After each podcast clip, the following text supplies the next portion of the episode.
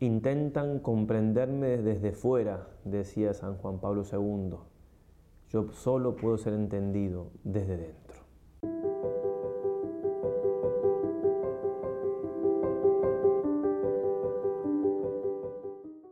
Esto que decía San Juan Pablo II es una grandísima verdad porque era su santidad, la santidad de vida, no, no su santidad como se usa para llamar al, Papa, no, no, la santidad de vida de él, la vida interior que tenía, lo que hacía posible, que hiciera lo que hiciese, que hiciese lo que hacía. Y de eso se trata, que nosotros descubramos esa vida interior, que profundicemos y que en este caso, terminando ya este libro, no lo hemos tratado todo, por supuesto, del Padre Plus, vamos a ver cómo dice el libro quinto, al final, práctica, práctica de la intimidad con Dios en nosotros. Ya hemos visto cuál es nuestro tesoro, llegará a ser verdaderamente nuestro si nos esforzamos en desearlo, protegerlo y conquistarlo. Veremos esos tres puntos, pero comencemos, por supuesto, haciendo nuestra oración a nuestra Madre del Cielo, en nombre del Padre, del Hijo y del Espíritu Santo. Dios te salve María llena eres de gracia, el Señor es contigo. Bendita tú eres entre todas las mujeres y bendito es el fruto de tu vientre Jesús. Santa María, Madre de Dios, ruega por nosotros pecadores, ahora y en la hora de nuestra muerte. Amén. San Ignacio de Loyola, ruega por nosotros. Decía el Papa Benedicto XVI, Dios no solamente está frente a nosotros como el totalmente otro, con mayúscula el otro, está dentro de nosotros y nosotros estamos en Él. Su dinámica nos penetra y desde nosotros quiere propagarse a los demás y extenderse a todo el mundo para que su amor sea realmente la medida dominante del mundo.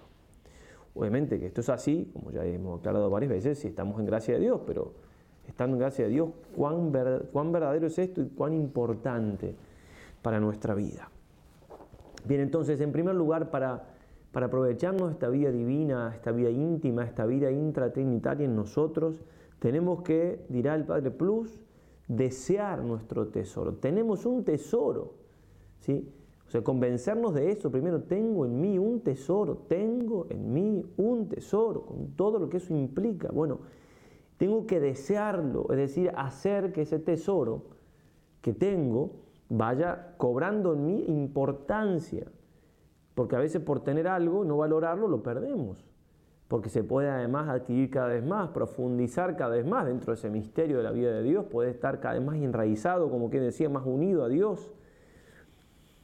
Cita un autor, Olier, que, que sentía como una, una voz interior de imperiosa dulzura, vida divina, vida divina. Después de su segunda conversión, que consistió en la absoluta oblación de sí mismo, se asemejaba su existencia a una gran festividad. Pero la festividad, la gran alegría que tenía, era por darle la importancia que tenía esa vida divina.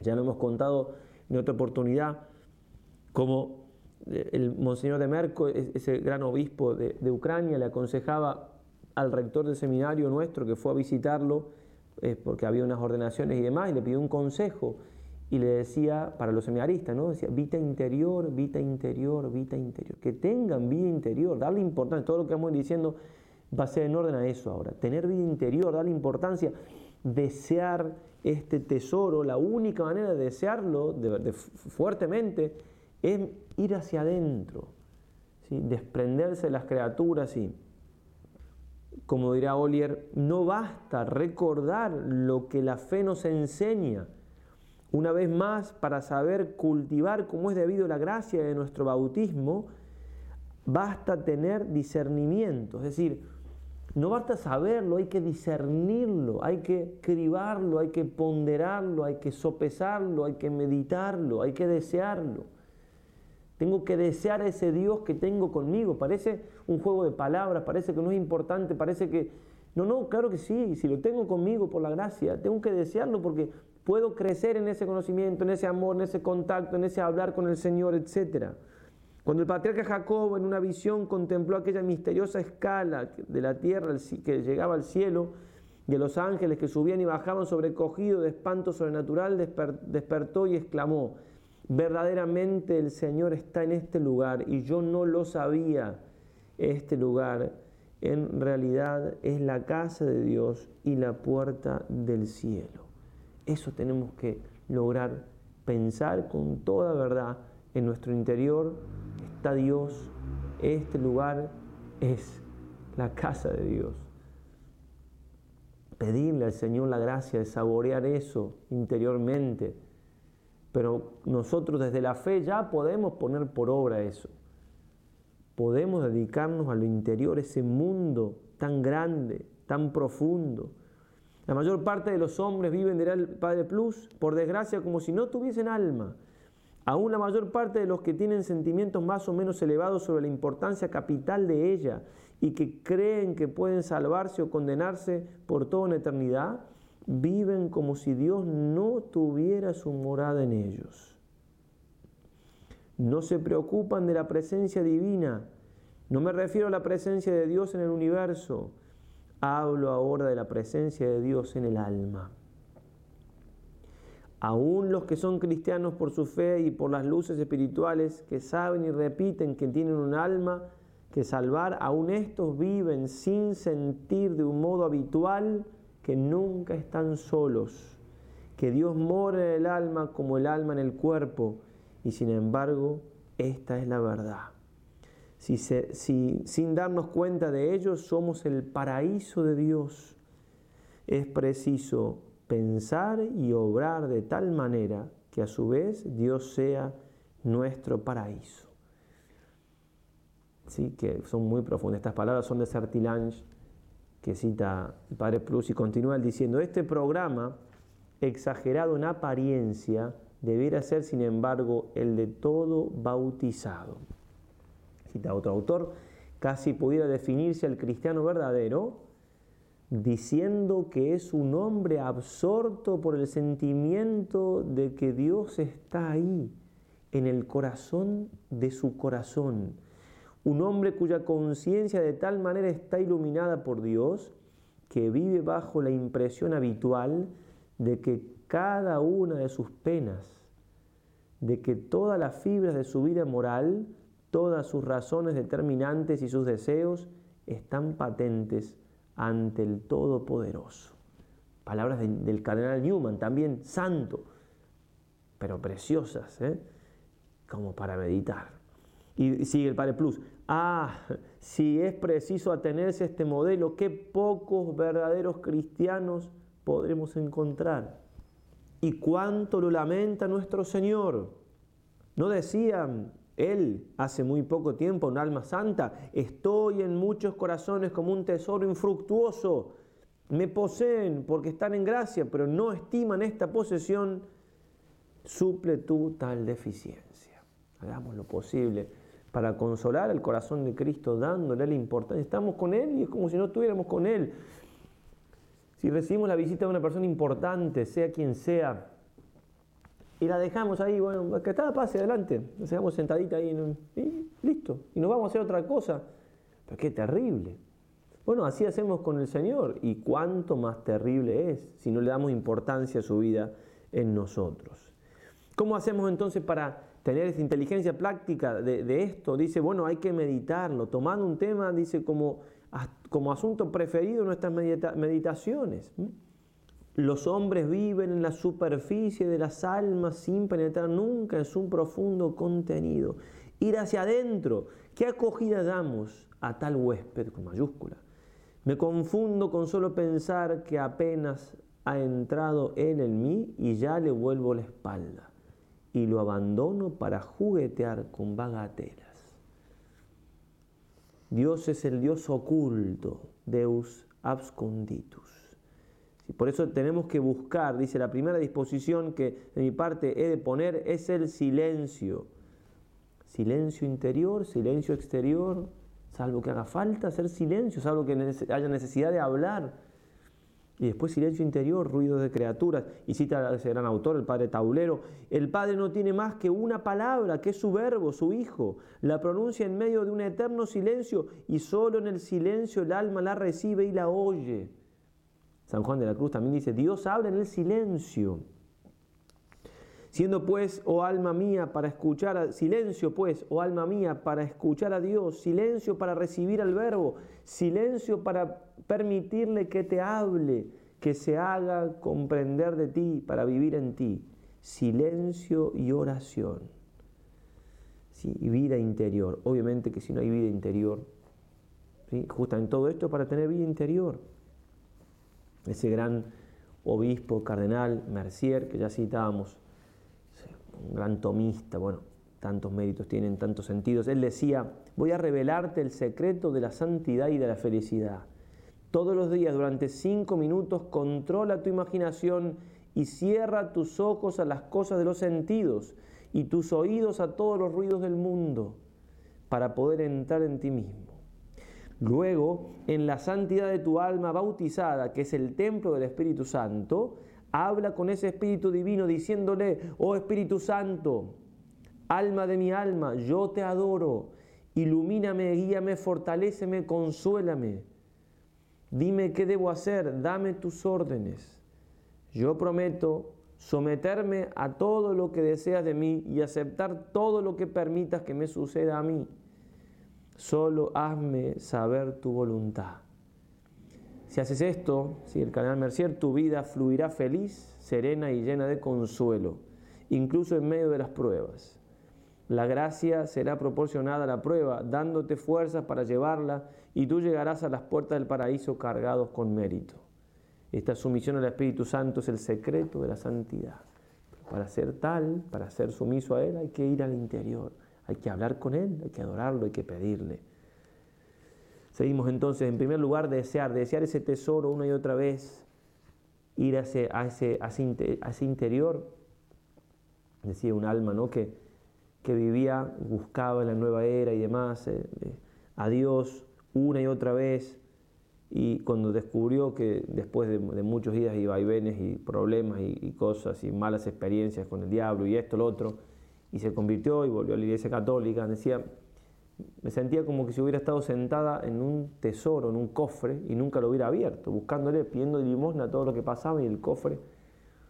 A veces estamos en gracia y buscamos la felicidad afuera y nos olvidamos de ese Dios. No es el caso de ella, digo, porque se había alejado mucho de Dios, pero es análogo, ¿verdad? Es análogo, tenía, tenía muy, mucho tiempo ahora estaba en gracia, obviamente, hasta que se alejó, pero, pero tenía la verdad cerca, la familia, no, no la había profundizado San Francisco Javier no llegaba a comprender cómo había tantos mercaderes que buscaban los aromas y especies de Oriente, y nosotros mismos no hallamos excesivo el celo de que buscan el oro en Alaska. ¿Por qué pues no son más numerosos los que no buscan otro tesoro que la piedra preciosa y ponen en juego todos los medios posibles para asegurar su continua posesión? Bien, uno un tiempo, oro allá, el otro, Alaska. Nosotros pensemos, ¿qué buscan los hombres del mundo? ¿Qué se quiere? ¿Qué buscan con tanto afán? Siempre es el dinero, la fama, siempre va por ahí. Y nosotros que tenemos ese tesoro, ¿por qué no lo valoramos? ¿Por qué no buscamos acrecentarlo? Bien, desear el tesoro, también proteger el tesoro.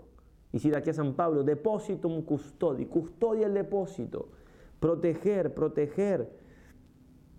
Acuérdate que perteneces al César, tenía un príncipe colgadito para no olvidarse. Nosotros pertenecemos a Dios y lo tenemos a Dios con nosotros. Tenemos que defender entonces, proteger de todo pecado, de toda mancha, de toda, de toda cosa que nos haga apartar de esa felicidad interior. Se decía San Alfonso Rodríguez, es preciso hablar poco con los hombres y mucho con Dios. Tengamos siempre a Dios presente en el fondo del corazón y fabriquémonos allí una especie de retiro, no haciendo ni diciendo nada sin consultarlo antes con Él. Bien, como citaba a Séneca, dice así Séneca, siempre que he estado entre los hombres, he vuelto menos hombre. ¿sí? Y lo completa el Padre Plus. Del trato con los hombres he vuelto menos divino, menos penetrado de la presencia en mí del Divino Maestro. Entonces hay que evitar todos los placeres que son inútiles, aunque no sean pecados, y si son pecados con más razón, y todo trato innecesario o todo olvido de Dios en el trato con los demás, hay que proteger nuestro tesoro. Tengo un tesoro, tengo que protegerlo. Vale la pena, es Dios mismo ese tesoro.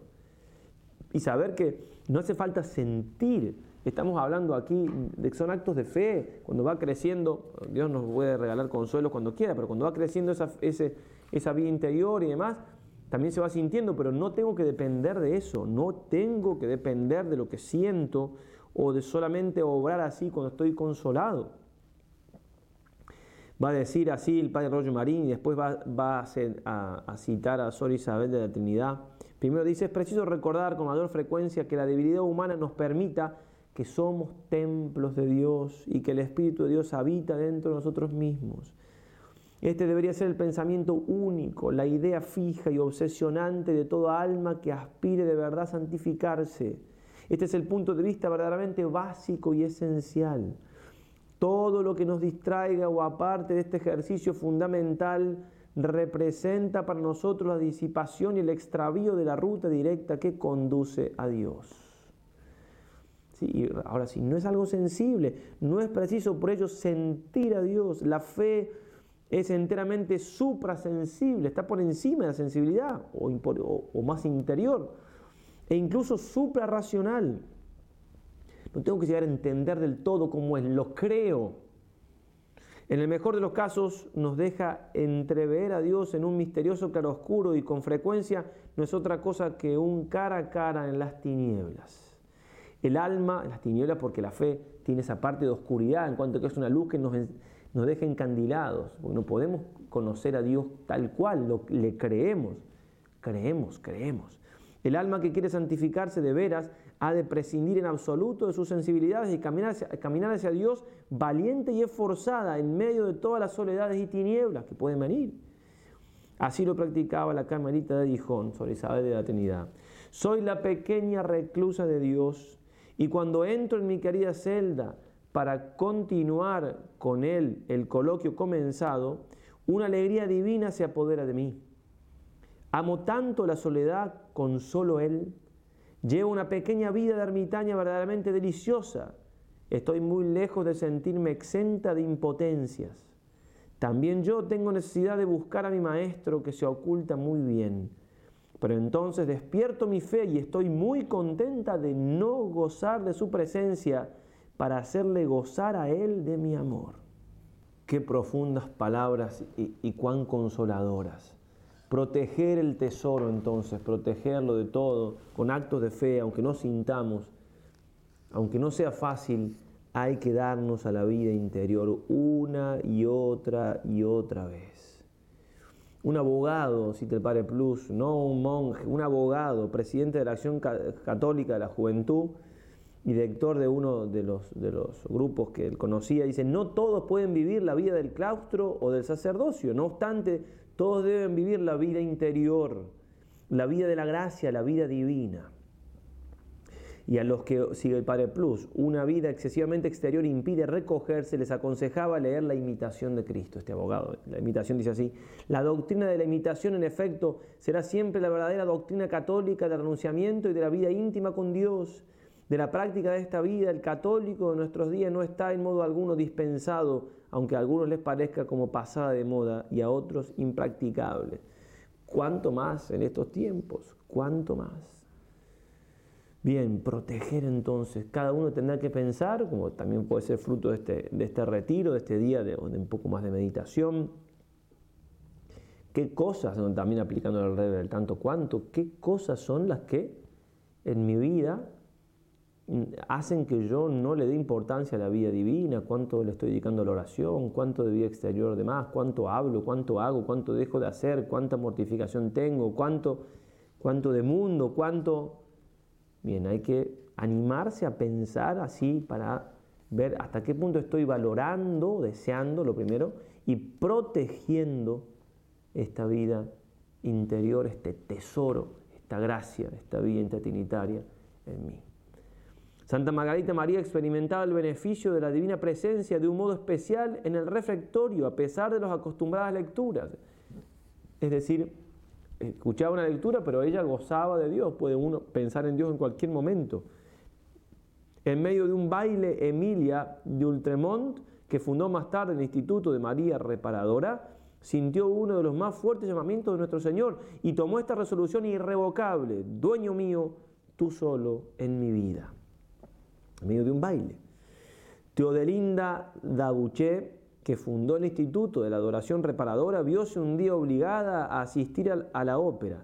Guardó la unión más completa con Dios durante toda la audición, haciendo lo que me toca, a veces hasta algo que quizás no tengo tantas ganas o que, bien, puedo obviamente y tengo y debo no perder la presencia de Dios. Y cuando se juntaron, cuenta en ese libro sobre la oración, el gran medio de la oración, cuenta San Alfonso María de Ligorio, se juntaron los monjes del desierto y se preguntaron qué es lo más importante y necesario para alcanzar la santidad y llegaron a la conclusión que era repetir con la mayor frecuencia, creo que la ejaculatoria era, si no es así, casi así, casi exacto, Señor mío, ten piedad de mí, algo así. Bueno, una, una, ejaculatoria cortita de, de pedirle piedad al Señor, pero sobre todo repetirla con la mayor frecuencia, vivir en definitiva en la presencia de Dios.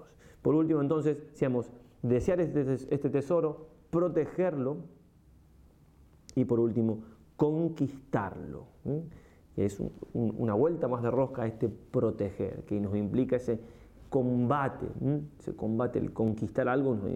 Si nos habla de eso, yo conquistar algo, tengo que poner todas mis fuerzas para Sí, el, gran combate de la fe, ¿no? Milicia la vida del hombre sobre la tierra, he combatido el gran combate, he conservado la fe de San Pablo. Hay que entender que nuestra vida o es un combate o es claudicar, porque el combate está, o combato o me dejo vencer.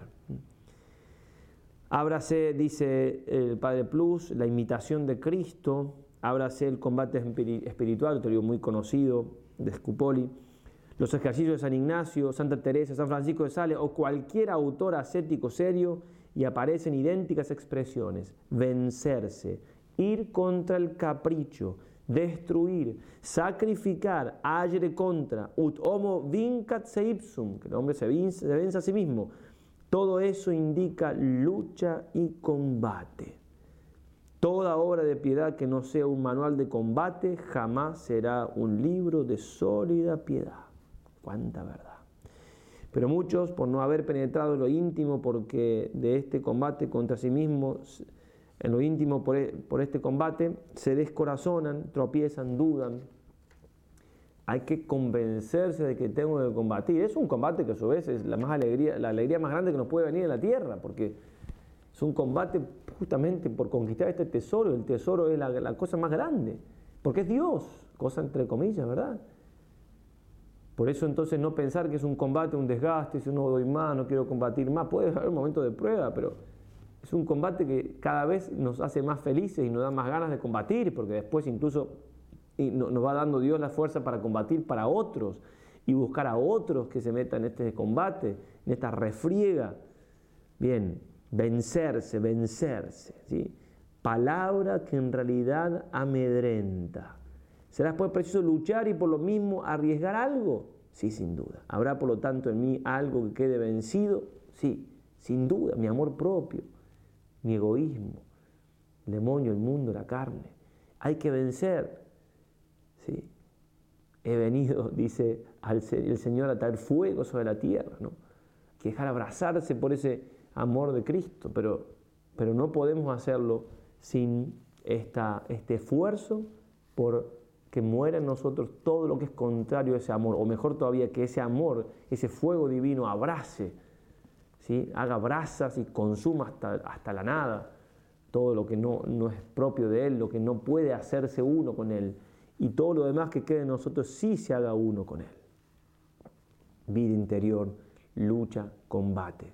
Un día se da cuenta San Pambo, oyendo un versículo de un salmo de que Dios no está con aquel que continuamente vive en lo exterior, complaciéndose en palabras inútiles.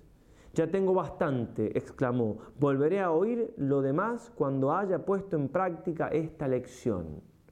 Al cabo de 40 años de vida en el desierto le preguntaron si había conseguido lo que deseaba y respondió, todavía no. Sin duda, dice el Padre Plus, es esta la respuesta de un humilde, respuesta de un hombre que se rige por la justa regla y no por sus caprichos. Es decir, vivió buscando a Dios cada vez más y cada vez más. Nunca podemos decir que ya he combatido tanto por el Señor, nunca puedo decir que ya he conquistado todo lo que, porque Dios siempre es más para mí, me pide más Si plus es in ¿no? lo más está en vosotros. Estoy hablando de unirme con Dios, el absolutamente perfecto, infinito. El combate es hasta el último instante de nuestra vida y bendito Dios, porque sea así, bendito Dios. Estamos en tiempos de, de Navidades ahora, si estás viendo este video cuando sale, pero cuando sea, digo, no había lugar para el Señor en la posada, no había lugar, estaba Cristo, Dios mismo, por nacer, la Virgen Santísima, San José, y no le dieron lugar. Pues nosotros, a lo mejor tenemos a Dios con nosotros por la gracia y no le damos importancia, es como si no lo tuviéramos. Por eso hay que luchar y conquistar una y otra vez este tesoro. Tenemos un huésped divino con nosotros no dejemos que nuestra vida pase como si esto no fuese así. No dejemos que nuestra vida pase sin descubrir el tesoro más grande que es Dios mismo, pero no un Dios en la inmensidad, en la creación, que también hay una presencia de Él, ya lo sabemos, sino su misma naturaleza, su misma naturaleza en nuestra alma. Cuánta verdad, cuánta verdad, cuánta verdad. Vamos terminando ya este, este retiro. Dice así San Juan de la Cruz, esta poesía hermosísima que nos invita en la subida del Monte Carmelo a darnos cuenta que en la medida que combatimos, en la medida que combatimos por Dios, nos vamos llenando de Dios. En la medida que conquistamos esta vida eterna, esta, esta vida interior, esta, más vamos teniendo y más vamos teniendo para gustarlo todo, no quieras tener gusto en nada. Para venir a poseerlo todo, no quieras poseer algo en nada. Para venir a hacerlo todo, no quieras hacer algo en nada. Cuando repares en algo, dejas de arrojarte al todo. Porque para venir del todo, de la criatura, al todo, que es Dios, has de negarte del todo en todo.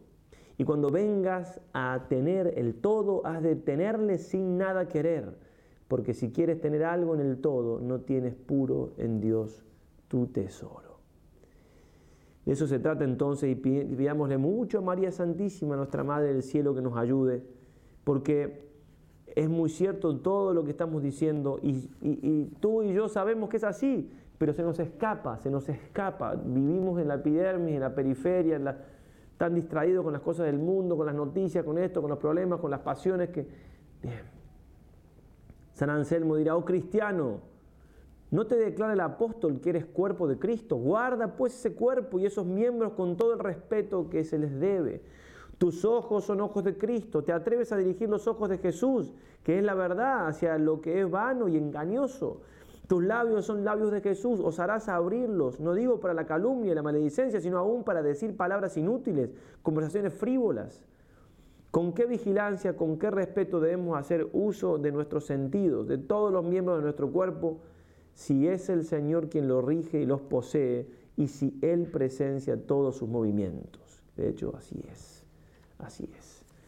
María Santísima vivió todas estas cosas como nadie, como nadie. Nada tengo que hacer en el exterior, decía el Beato Ruiz-Brock. Bueno, María, como nadie puede decir, María no pensaba de otra manera, nada que hacer en lo exterior, toda la actividad concentrada en su interior. ¿eh? Si meditaba todo eso en su interior, dice dos veces el Evangelio de San Lucas. ¿Cuánta vida interior ha tenido María?